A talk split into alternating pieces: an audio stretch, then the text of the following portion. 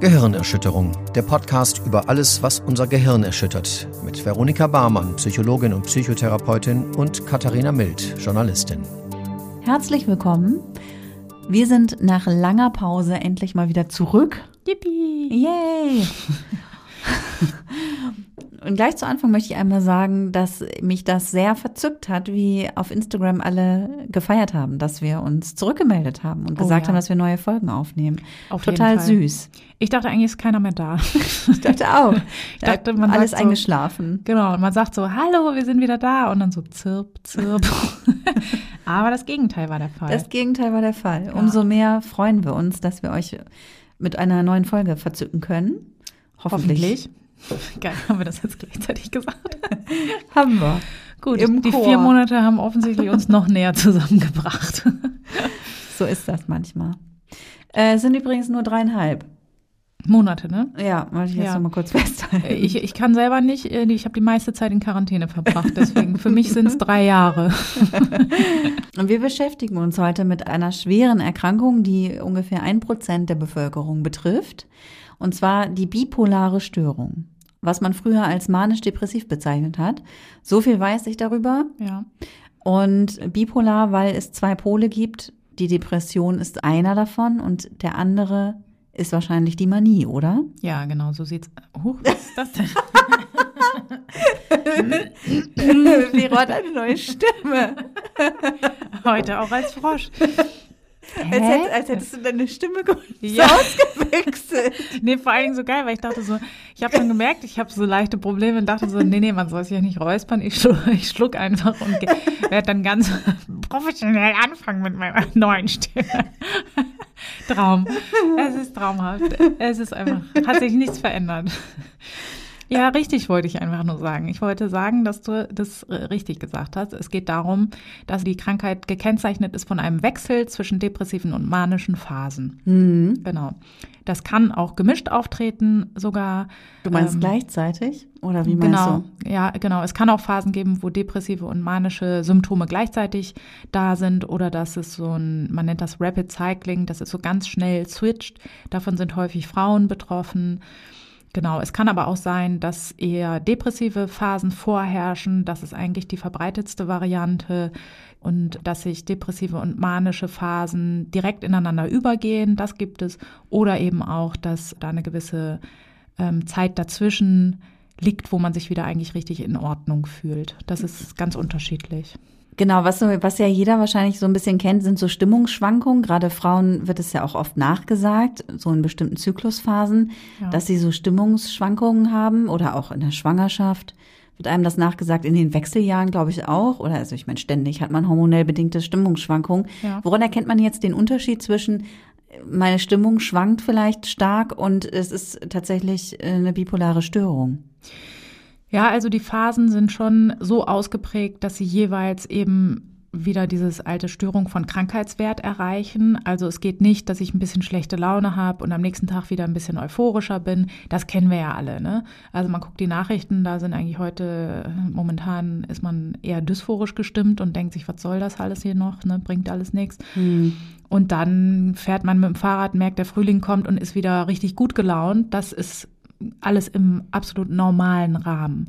Das ist aber auch unterschiedlich von Mensch zu Mensch. Ne? Manche können da schneller wechseln als andere. Also ich bin auch eher jemand, der ja sehr abrupt auch die Laune und Stimmung wechseln kann. Das muss deswegen nicht, das ist nicht störungswertig oder so. Ne?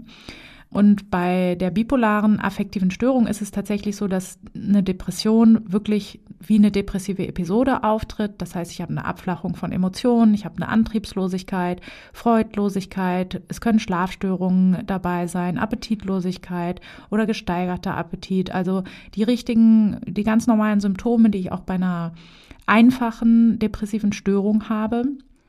Und das ist ja also das ist ja eine schwere Erkrankung allein schon. Ne? Das ist ja natürlich, fällt aus dem Rahmen in dem Sinne, dass man natürlich stark beeinträchtigt ist, seine normalen Leistungen zu erbringen oder ja, halt ein unbeschwertes Leben zu führen quasi. Und in den manischen Phasen ist es so, dass auch da oft Menschen, wenn ich die in der Diagnostik frage, ähm, ob sie das kennen, dann sagen oft Menschen, die von Depressionen viel geplagt sind, ja, das wäre schön, wenn ich das mal hätte, ne? Wäre ja toll, wenn ich mal nach oben ausschlagen würde und nicht immer hier unten rumkrebse, ne? Und da muss ich immer sehr davor warnen, weil eine manische Episode ist eigentlich nicht in dem Sinne schön. Man hat zwar so das Gegenteil von einer depressiven Episode, also gesteigerten Antrieb, aber der geht eben hin bis zu so einer Rastlosigkeit. Die Stimmung ist statt emotionslos und freudlos ist sie eben sehr überschwänglich, aber eben auch inadäquat überschwänglich. Also es kann auch in sehr gereizte Stimmung übergehen. Ähm, es tritt ein starker Rededrang auf, Gedankenrasen hat man.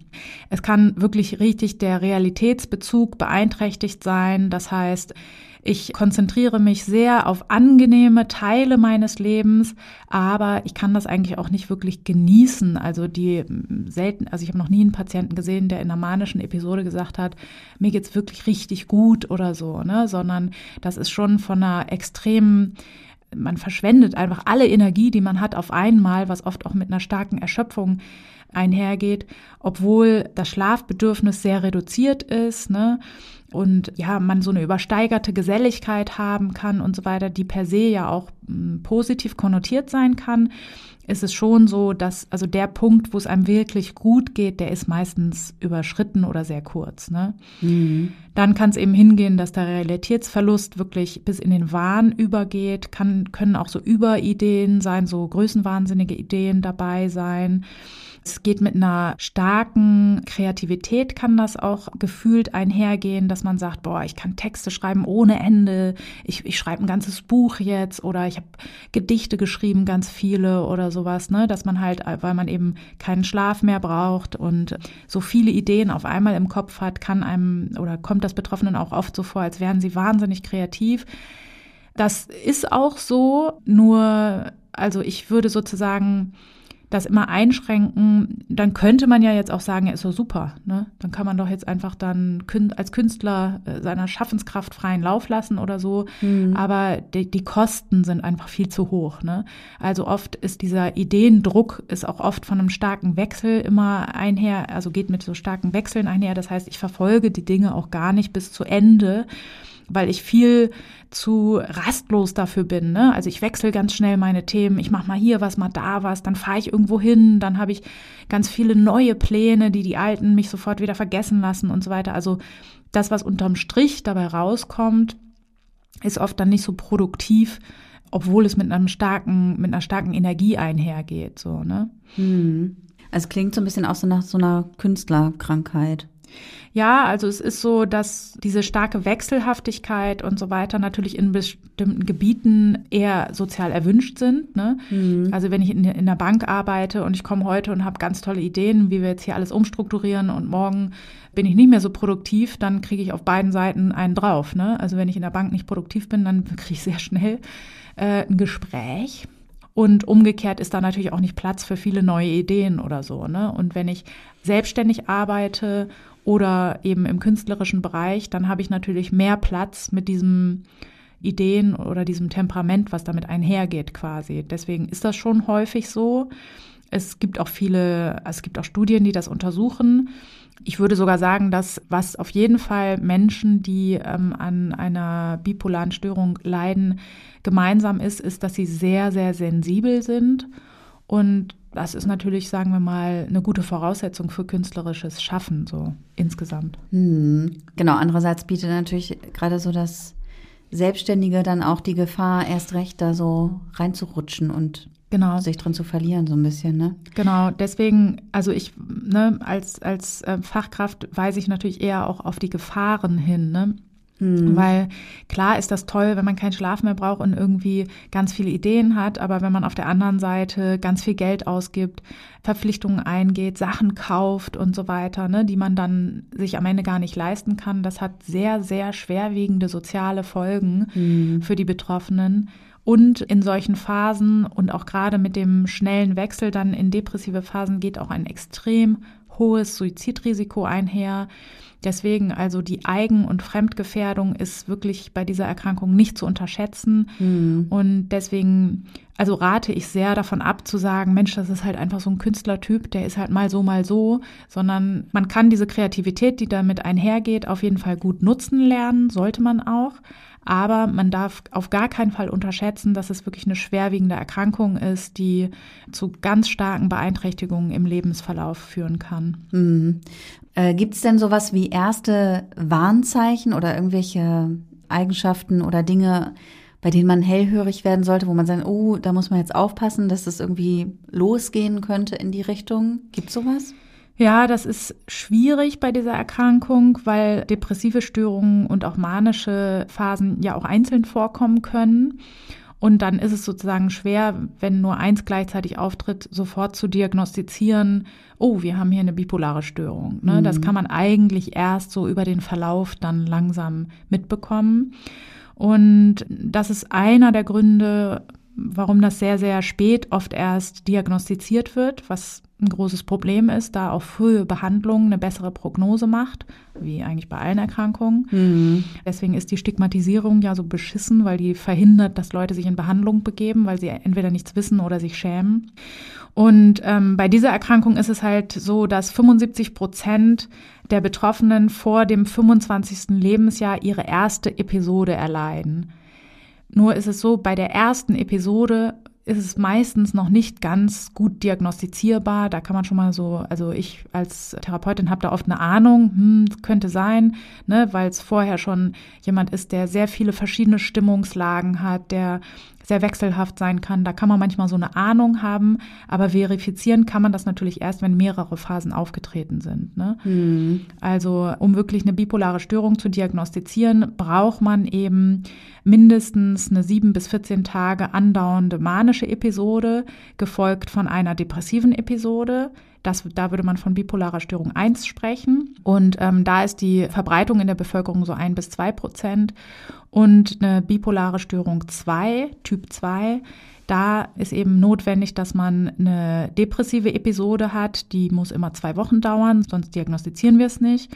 Gefolgt von einer mindestens Hypomanie. Mhm. Und zwar ist das so eine etwas leichtere Form von einer manischen Episode. Also es muss entweder eine manische Episode vorliegen oder eine hypomane Episode reicht eben auch schon aus dafür. Aber es muss eben beides stattgefunden haben. Und es mhm. kann ja mhm. jetzt sein, ne, dass jemand bei mir in Behandlung kommt, ist irgendwie 19 Jahre, hat das erste Mal eine schwere depressive Episode und er hat aber eigentlich eine bipolare Störung. Ich kann das aber eben noch gar nicht diagnostizieren, weil wir wissen nicht, wie der Verlauf ist. Ne? Und das wird sich dann eben im Lauf der Behandlung im besten Fall zeigen oder eben später, wenn die Behandlung schon abgeschlossen ist, dass dann nicht gescheitert so, ist. Ja, naja, nicht gescheitert, aber es kann ja auch sein, dass man die depressive Episode sehr gut behandelt dann schließt man die Therapie ab und zwei, drei Jahre später gibt es ein einschneidendes Lebensereignis und jemand reagiert eben mit einer manischen Episode dann. Mhm. Und dann hätte ich das natürlich schon damals, wäre cool gewesen, hätte ich es damals schon diagnostizieren können, aber ich kann halt nicht hell sehen. Ne? Mhm. Deswegen, das ist so, ist es schwierig, sagen wir mal so. Auf der anderen Seite wird es wirklich zu selten diagnostiziert und ähm, wird häufig mit anderen Erkrankungen verwechselt. Das ist immer noch ungünstig, war früher noch viel schlimmer. Da gab es wirklich wenig Aufklärung darüber, auch unter Fachpersonal. Das ist besser geworden und es gibt auch viele Betroffene, die sich zusammenschließen und in Vereinen für Aufklärung sorgen und so weiter. Das hat sich da schon mhm. sehr verbessert. Ja, wo man hellhörig werden sollte, ist, wenn man jetzt zum Beispiel, dass man sollte wissen, dass das früh beginnen kann, schon in der frühen Adoleszenz kann das eben beginnen, dass sich da erste depressive Phasen zeigen. Und wenn das eben wechselt mit sehr euphorischen Phasen, dann sollte man eben, ja, mal an diese Diagnose denken und wirklich auch schon zum Kinder- und Jugendpsychiater ruhig gehen, der sich auskennt und da mal drüber schauen lassen, weil dann ist es eben auch gut, wenn man früh viel über die Erkrankung lernt und früh sich in Behandlung begibt gibt einfach. Hm. Weiß man denn was, woher das kommt? Ja, wie immer, ne? Es gibt. Äh, ist multifaktoriell. Mhm. Ja, ist es ja auch, ne, da können wir, jetzt, können wir auch nichts dran ändern, aber es wäre, ne, wir, wir wünschen uns immer so eine wenn A, dann B Antwort, die kann man hier auf gar keinen Fall geben. Ähm, was bei der bipolaren Störung äh, auffällig ist, ist, dass es einen sehr hohen genetischen Anteil gibt. Also in Zwillingsstudien hat man zeigen können, dass die Vulnerabilität, also die Neigung, solch eine Erkrankung zu bekommen, dass die sehr stark vererbt wird, 80 Prozent. Mhm. Und man hat auch genauere genetische Untersuchungen inzwischen schon gemacht, wo man aber nur gesehen hat, wie es eigentlich auch bei den meisten psychischen Erkrankungen ist, dass verschiedene Genorte damit zusammenhängen. Das heißt nicht, dass du jetzt auf Chromosom, was weiß ich, sechs einen Knick hast oder so, sondern es gibt verschiedene Genorte und wenn die zusammenkommen, dann hast du eine höhere Neigung, das zu auszubilden. Mhm. Was sozusagen da moduliert wird, ist, dass die Signalübertragung zwischen den Nervenzellen Was anders da ist. moduliert wird? Naja, also sozusagen, das war ein blöder Ausdruck. Eigentlich meinte ich nur, weil man denkt ja, ja, okay, ich habe jetzt Unterschiede auf manchen Genorten und dann, ne? Und ähm, also Die sorgen dafür, meinst Genau, du einfach nur? ja, genau. Ich meine, Gene machen ja was. Diese Unterschiede in, in den genetischen Voraussetzungen sorgen eben dafür, dass auch mein Gehirn anders arbeitet. Mhm. Und zwar ist es bei einer bipolaren Störung so, dass die Signalübertragung zwischen den Neuronen, also zwischen den Nervenzellen, anders ist als bei anderen Menschen. Man weiß auch verschiedene Gehirntransmitter, also so Stoffe, mit denen wir Übertragungen machen von der einen Nervenzelle auf die andere, dass da so eine Disbalance ist. Also der Noradrenalin, Dopamin, Serotonin und auch Glutamathaushalt ist anders. Ich weiß, es interessiert viele da draußen. Bitte schreibt bitte in die Kommentare, dass euch das wahnsinnig interessiert, weil ich möchte nicht darauf verzichten, aber andere vielleicht schon in diesem Podcast. Aha. Also das Hirn verarbeitet die Informationen nicht so, wie es bei anderen Menschen der Fall ist. Genau. Und die Emotionsregulation, nee. Ja, genau. Doch, die Ja, ja, Emotionen genau. werden anders reguliert. Genau. Also verschiedene Weniger, Gehirnregionen. Ja. Ja, genau, so leicht. Man kann immer trotz allem Brich's doch mal unsere, ganz einfach runter. Ja, aber dann wird's halt immer falsch. Das ist so Ja. mein Problem. Ne? Wenn ich jetzt Na sage, gut. okay, wir können Unterschiede in, was weiß ich, der grauen Substanz einiger Gehirnregionen finden, dann äh, heißt das nicht, ach, der Mensch kann jetzt aber dann weniger Freude umgehen oder so. Ne? Man Mhm. kann das nicht auf Verhaltensebene oder greifbare Ebene runterbrechen. Das ist immer das Problem an diesen Forschungsergebnissen. Mhm. Die sind halt super spannend, aber wenn man es ganz genau nimmt, ist die Aussage nicht konkret, die da rauskommt. Ne? Ja. Und deswegen, also man kann auch Unterschiede von Gehirnen sehen in Gehirnscans, die wir heute machen können zwischen erkrankten und gesunden Menschen. Und da ist es eben so, dass die Zellverteilungen auch in bestimmten Hirnregionen anders sind und die betreffen meistens ja die Emotionsregulation, die Planungsfähigkeit und das Gedächtnis, so im, im weitesten Sinne. Und kann man das korrigieren irgendwie? Mit So einer kleinen Gehirn-OP vielleicht? Ja, also kleine Gehirn-OPs sind wir noch nicht so gut drin. Große haben wir schon viele versucht. da hat man ja früher mal einfach das Gehirn mal in der Mitte durchgetrennt oder so. Äh, Gibt es auch Bewandtnisse, die sogar relevant sind, aber naja, das ist ein weites Feld. Man kann da eingreifen. Auch da ist es so, dass die konkreten Wirkmechanismen eigentlich nicht bekannt sind, aber wir durch Trial and Error, muss man ja einfach so sagen, wissen wir eben, dass bestimmte Medikamente sehr gut dabei wirken. Und deswegen wissen wir immer noch nicht, okay, das Medikament macht jetzt in der Region ein bisschen mehr Dopamin und da ein bisschen weniger und das ist dann eine coole Idee oder so, sondern wir haben einfach nur gemerkt, dass Menschen eben auf bestimmte Arten von Medikamenten gut anspringen. Und was für Medikamente sind das?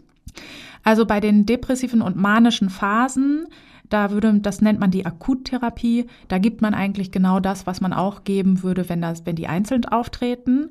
Das also heißt- Antidepressiva bei Depressiven? Ganz genau, ne? Dann gibst du einfach einen guten SSRI heißen die meisten Medikamente, einen guten Serotonin-Wiederaufnahmehemmer. Und ähm, in der Manie gibt man eher beruhigende Medikamente, die natürlich das auch wie bei einer Depression nicht dazu führen, dass jemand dann plötzlich ganz entspannt da sitzt und seinen Gedankenrasen aufhört. Aber die führen in der Tendenz eben eher zu so einer Abdämpfung und verbessern einfach diese Symptome. Da stehen uns die atypischen Neuroleptika zur Verfügung, also die werden häufig da verwendet, auch andere ältere, ursprünglichere Neuroleptika werden eingesetzt. Genau, das ist eben insbesondere, das ist sehr, sehr wichtig. Diese Medikamente sind auch sehr gut in ihrer Wirkweise. Die haben oft starke Nebenwirkungen und deswegen ist, entscheiden sich Betroffene sehr schwer dafür. Mhm. Das ist ein großes Problem, weil in der manischen Phase bin ich ja auch oft der Meinung, es geht mir gut, ich habe wahnsinnig viel Energie und ich habe halt geile Ideen, nur irgendwie verstehen halt die anderen das nicht und die sind so langsam und kommen alle nicht mit. Und dann kommt mir jemand daher und sagt, ja, nimm doch hier mal so ein dämpfendes Medikament. Mhm. Oft sagen dann auch Betroffene, ich brauche das nicht. Ich will das nicht haben, ich will meine äh, spritzenden Ideen weiter behalten. Und man muss ja auch sagen, die Menschen kommen oft aus sehr gedämpften und depressiven Phasen. Ne? Mhm. Dann wirkt das auch sehr befreiend, dass endlich diese bleierne Schwere von mir abfällt. Und dann ähm, habe ich auch keine Lust, dem irgendwie einen Riegel vorzuschieben.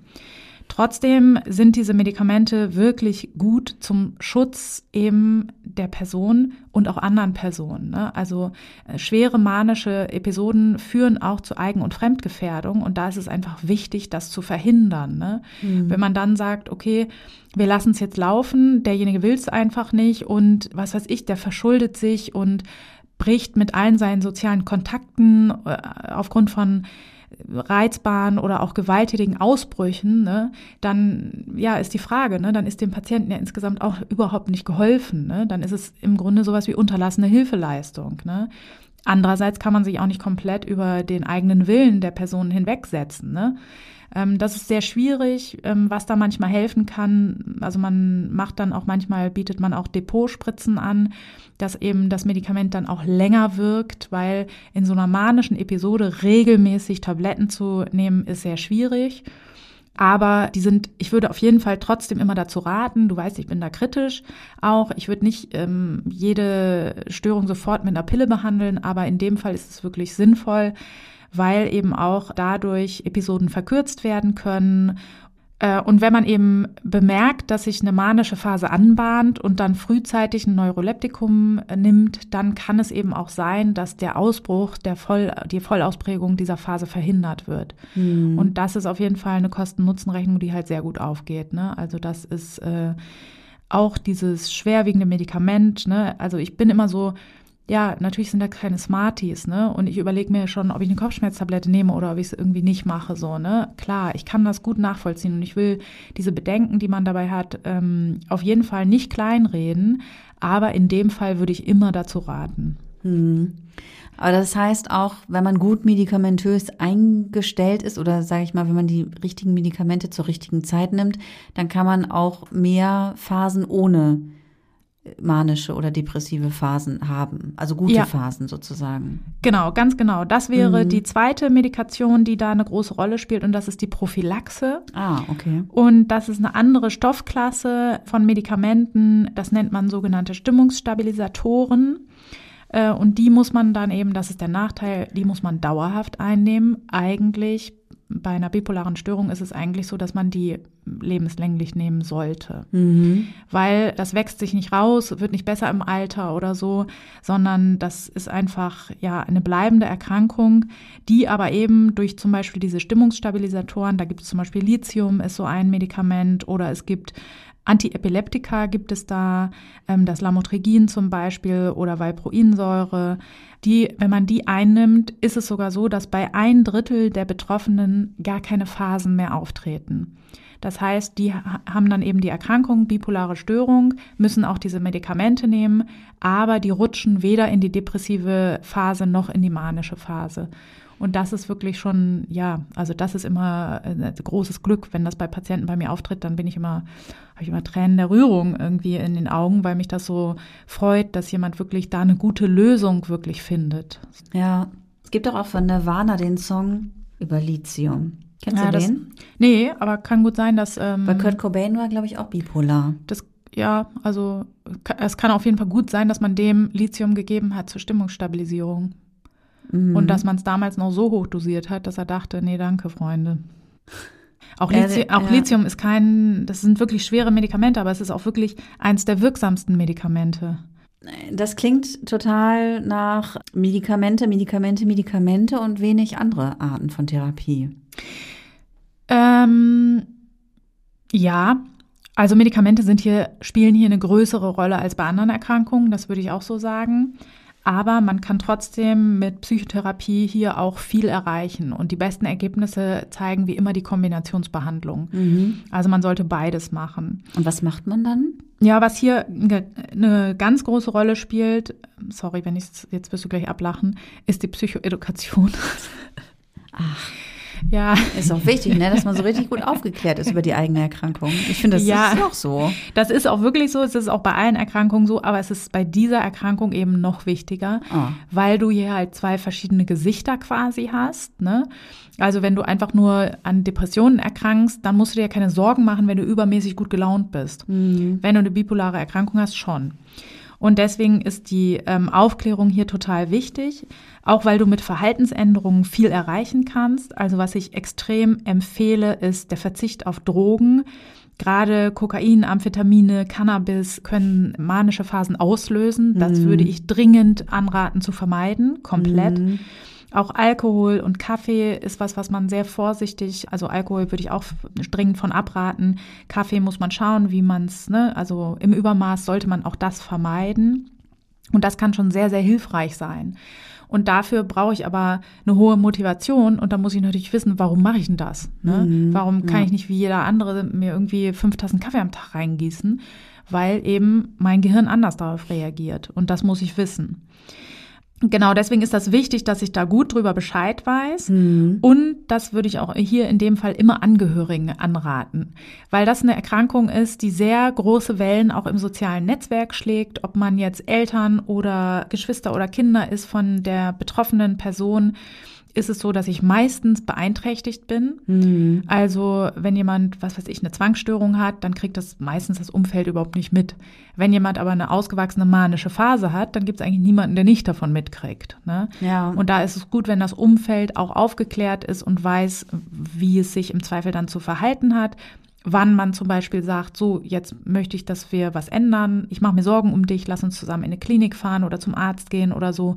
Dafür muss ich genau wissen, wie diese Krankheit sich entwickelt und wann diese Zeitpunkte für mich dann da sind. Mhm. Deswegen auch für das Umfeld macht es absolut, absolut Sinn, sich da zu erkundigen und da vielleicht auch Selbsthilfegruppen aufzusuchen. Und dann ist es so, dass es für mich als Betroffener auch sehr wichtig ist, genau Bescheid zu wissen über die Verläufe. Deswegen würde ich immer dazu raten, Stimmungsprotokolle zu führen ähm, und das auch über lange Zeit.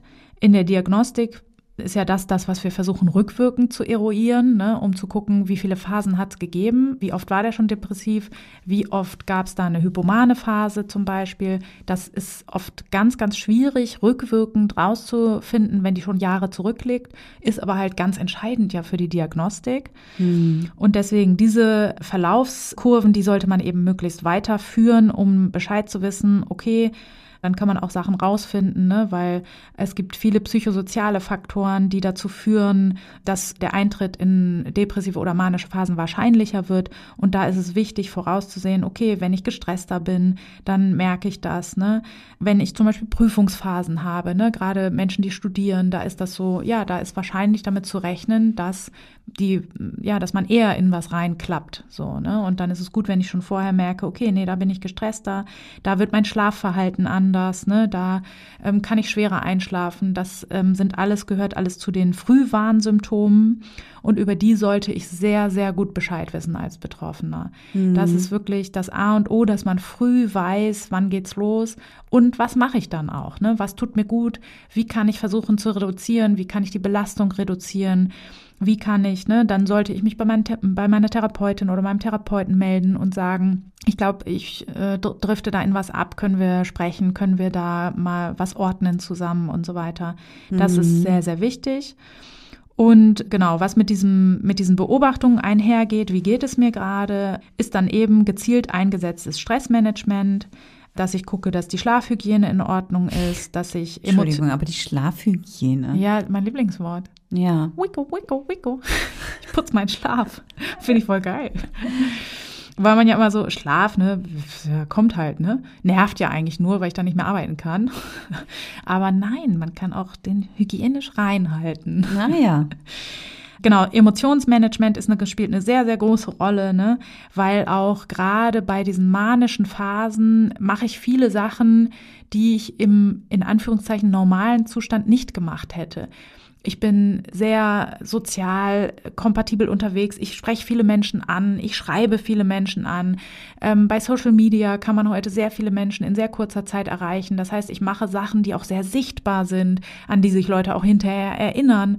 Wenn ich vielleicht schon lange kein, aus der Phase raus bin und gar kein Interesse mehr an diesen Ideen habe, es erinnern sich Menschen. Ich habe vielleicht ne, Dinge getan, die einfach auch nicht klug sind. Ich bin riskant Auto gefahren. Ich habe einen Unfall gebaut. Ich habe Streit angefangen mit Personen, was vielleicht gerichtliche Folgen hat. Und was da natürlich passiert, sind große Emotionen. Mhm. Also die meisten Menschen schämen sich einfach in Grund und Boden hinterher weil es eben Teil der Erkrankung war und nicht die eigenen Entscheidungen, die man sich mit gesundem Menschenverstand äh, überlegt und abgewogen hat. Ja. Ja, und das, mhm. das, und das, äh, wenn du jetzt sagst Emotionsmanagement, wie sortiert man das dann ein, sag ich mal, gemeinsam oder alleine dann auch, wenn man gelernt hat, wie man das macht? Also ein großer Teil, den ich oft mit Patienten mache, ist Entstigmatisierung im Grunde weil eben nicht nur das Umfeld sagt, okay, das ist einfach ein Bekloppter, ne, die ist immer, ach, die macht immer so verrückte Sachen und so weiter, sondern auch selbst sagen die Menschen über sich, warum bin ich so? Warum ja. bin ich so unstet? Warum bin ich so rastlos? Warum mache ich immer, warum verliere ich mich immer in allem so sehr? Und da ist es eben ganz wichtig zu unterscheiden, dass das eine Erkrankung ist und dass das nicht freiwillig gewählt ist und dass man das nicht macht, weil man keine integre, kein integrer moralischer Mensch ist oder so, sondern eben weil diese Erkrankung einen enthemmt zum Teil. Ne? Mhm. Und auf der anderen Seite über die depressiven Phasen äh, haben wir jetzt auch gar nicht so viel gesprochen. Das sind auch Phasen, die Scham auslösen. Ne? Mhm. Wenn ich nur noch im Bett liege und alles, was ich vorher, vor einem halben Jahr habe ich noch ganz viele Sachen angestoßen und jetzt gehe ich einfach nie wieder ans Telefon, weil ich einfach mit niemandem sprechen kann, weil alles so anstrengend ist dann muss natürlich auch, ist es sehr, sehr hilfreich, wenn dem oder den Betroffenen selber klar ist, das ist die Erkrankung. Ich kann dann bedingt nur was dafür und ich kann versuchen, das Beste zu geben, um das zu ändern, aber ich werde es nicht verhindern können einfach. Und dass man so dieses ja, diesen Schuldbegriff einfach nochmal, ja, sehr differenziert betrachtet und anders definiert. Und bei Scham sich auch zum Beispiel, da gucke ich mir auch viel an mit den Leuten, ja, wo liegt denn der Fehler, wenn wir zum Beispiel, ja, wenn wir nach Amerika gucken, Kanye West ist zum Beispiel Betroffener von einer bipolaren Störung und der macht in seinen manischen Phasen auch viele, in Anführungszeichen, komische Dinge. Und darüber machen sich sehr viele Menschen lustig, mhm. weil der dann auch viel twittert und in die Öffentlichkeit geht. Und das hat natürlich einen großen Effekt bei so einem berühmten Menschen. Und dann gibt's halt rasend viele Leute, die sich darüber kaputt lachen und ja, das durch den Kakao ziehen. Und da ist es natürlich die Frage, ähm, ist es dann an Kanye, sich zu schämen? Oder ist es eher ein Armutszeugnis unserer Gesellschaft, dass wir nicht irgendwie hingucken, warum verhalten sich Menschen wie, sondern dass wir einfach dankbar sind, wenn Leute was Dummes in Anführungszeichen machen und sofort ist durch den Kakaozehen drauf rumhacken und ähm, uns ja selbst daran irgendwie hochziehen, dass wir halt nicht so dumm sind, ähm, anstatt zu schauen, okay, ist ja komisch, dass jemand irgendwie plötzlich ganz intime Sachen postet, warum macht er das denn gerade? Und braucht er vielleicht Hilfe, anstatt dass man irgendwie äh, sich darüber lustig macht. Und da ist es auch wichtig, mir mit Patienten zu gucken, ja, wenn der Arbeitgeber komisch reagiert, ne, daraufhin, dass sie gesagt haben, dass sie an einer Erkrankung leiden, dann ist das nicht ihr Problem, sondern dann ist das das Problem ihres Arbeitgebers. Hm. Und so kann man eben viel von diesen schamhaften Gedanken auch umwandeln in, ja, und da die Energie auch immer gerne nutzen, sich zu engagieren in Selbsthilfegruppen, ähm, darüber aufklären und ne, seinem Umfeld zu erklären, was man hat oder auch mehr Leuten zu erklären, was das eigentlich für, für Auswirkungen hat, wenn man an so einer Erkrankung leidet. Hm. Wie kann man denn stattdessen damit umgehen? Also als erstes rate ich immer dazu, man sollte immer Leute fragen, wie geht's dir? Was ist gerade los bei dir? Und genauer hingucken. Dann ist es ja so, dass in manischen Phasen auch kuriose Verhaltensweisen stattfinden. Und da ist man ja oft selber als Angehöriger total verunsichert und denkt sich, ja, verstehe ich es jetzt einfach nur nicht. Oder ähm, ja, bin ich eben jetzt nicht gerade auf Wolke 7 so, ne? Und der andere hat aber super Pläne. Man kann das ja oft auch nicht unterscheiden, wenn jemand sagt, ja, ich habe ganz tolle Jobangebote und ich muss da jetzt nur mal eben nach München fahren und danach irgendwie noch kurz in die Schweiz und so weiter, dann kann das ja auch stimmen. Ne? Es ist ja mhm. auch, man kann ja auch nicht sofort immer unterstellen, ach, ist ja Quatsch, was du da erzählst. Aber da ist immer wichtig, genau hinhören, nachfragen, um sich da ein gutes Bild zu machen und wenn man den Eindruck hat, dass es jemandem nicht gut geht, dann das auch ansprechen. Also sagen, ich mache mir Sorgen, ähm, kann ich dir irgendwie helfen? In manischen Phasen ist es immer gut, Ruhe ist das Allerwichtigste. Also da ist auch in Familien kommt es hofft, äh, hofft. Äh, Unverhofft kommt oft. In Familien kommt es dann oft zu diesem High Expressed Emotions. Und ähm, das ist natürlich klar, ne? wenn mein Kind jetzt plötzlich rumrennt und wirklich kuriose Sachen macht und ganz viel Party macht, nicht mehr schläft und so weiter, dann mache ich mir ja Sorgen. Und oft kommt es dann auch zu Streitigkeiten und dann ist die große Schreierei da und man versucht Druck auszuüben, um den anderen zu verändern. Das ist sehr, sehr schädlich und deswegen ist es günstig, auch wenn man selber Angst hat und sich Sorgen macht, versuchen auf jeden Fall ruhig zu bleiben mhm. und eher zu begleiten und ruhige Tätigkeiten vorzuschlagen, ähm, vorschlagen, ne, dass man irgendwie zusammen Zeit verbringt, Spaziergänge in der Natur und so weiter. Das ist auf jeden Fall sinnvoller, als dann irgendwie aggressiv sich da einzumischen und zu sagen, du brauchst jetzt deine Tabletten, du musst jetzt in die Klinik oder sowas. Das führt meistens zu ja, Widerstand. Genau, Widerstand und keiner Verbesserung. Ähm, und auch bei Betroffenen zu dem ganz, ganz starken Gefühl, es versteht mich auch einfach keiner. Ne? Und dadurch wird die Bindung auch, die man hat, sehr beeinträchtigt und ähm, genau. Also ich als Therapeutin versuche immer, ähm, ja, ich versuche halt natürlich meine Hilfe anzubieten und das aber in, also ich weiß, dass das eben schwierig ist und dass diese verschiedenen Phasen, also was mein größtes Problem oft ist, ist, dass ich Leute begleite über lange Monate depressive Phasen zum Beispiel und dann geht's aufwärts. Und dann bin ich natürlich schon hellhörig aber ich bemerke bei den Patienten halt sehr viel Erleichterung erstmal. Und das ist ja auch klar, ne? Wenn ich irgendwie eine ganz dunkle Zeit habe, in der nichts passiert, in der ich stagniere und mich gefangen fühle, dann ist natürlich geil, wenn irgendwas sich verändert, so, mhm. ne? Und deswegen versuche ich da eine gute Waage zu finden zwischen, ich will das nicht vermiesen, aber ich muss dann schon auch sagen, wäre trotzdem gut, dass sie trotzdem weiter drauf schauen, dass sie regelmäßig schlafen und versuche da immer so ein gutes Mittelmaß zu finden, nicht zu direktiv zu sein, aber trotzdem eben den Achtsam. Leuten zu sagen, ne, wir wollen auch nicht, dass es in die andere Richtung scheiße für sie wird einfach. Ne? Mhm. Und genau, das ist eine schwierige Gratwanderung was eine gute Beziehung ähm, voraussetzt. Und das ist irgendwie das Allerwichtigste, den Betroffenen einfach zu sagen, ich verstehe, was bei dir abgeht. Das ist ähm, nachvollziehbar und jeder, der in deiner Lage wäre, würde sich so verhalten. Ich fände es trotzdem gut, wenn wir jetzt mal gucken, dass wir den Alkoholkonsum wieder rausnehmen, weil der einfach der Untergang ist, zum Beispiel. Aber ich verstehe das richtig, heilbar ist die Erkrankung nicht. Das ist was, was man quasi lebenslang hat, wo man irgendwie lernen muss, damit umzugehen. Ja, in der Regel ist das so. Also beim Großteil. Es gibt auch ähm, Fälle, wo ich, also ich kenne Patienten, die einmalig in ihrem Leben eine hypomane Phase hatten und ansonsten eher depressive Phasen haben und die mit sogar nur therapeutischer Behandlung das gut in den Griff kriegen. Aber diese Neigung, das auszubilden, die kann man eigentlich nicht behandeln, nein. Und deswegen, man kann gut damit leben, gar keine Frage. Man kann ein sehr erfülltes und auch gesundes Leben führen, obwohl man diese Neigung hat.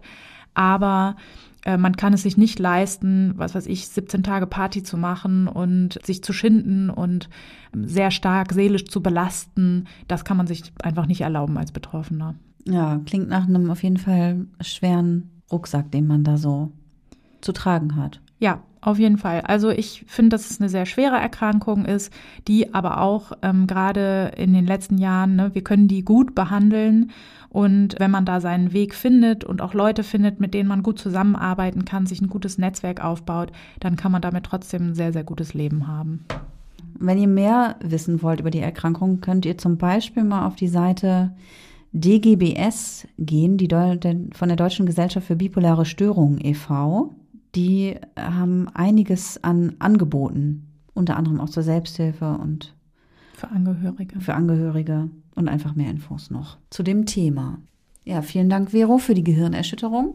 Euch da draußen vielen Dank fürs Zuhören. Wie immer freuen wir uns sehr, wenn ihr uns Feedback gebt, Kommentare da lasst, uns bewertet, Sternchen geben, Sternchen gebt oder sonst irgendwie weiterempfehlen. äh, auf uns reagiert, hätte ich beinahe gesagt.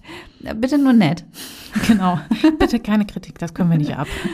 Nein, doch. Auch Fundierte, sehr gerne Kritik. äh, angemessene Kritik können wir immer sehr gut annehmen. Ja, auf jeden Fall. Also macht's gut und bis zur nächsten Folge. Das war Gehirnerschütterung, der Podcast über alles, was unser Gehirn erschüttert. Alle Folgen, Infos über das Projekt und wie ihr es unterstützen könnt, findet ihr auf gehirnerschütterung.com. Gehirnerschütterung mit UE.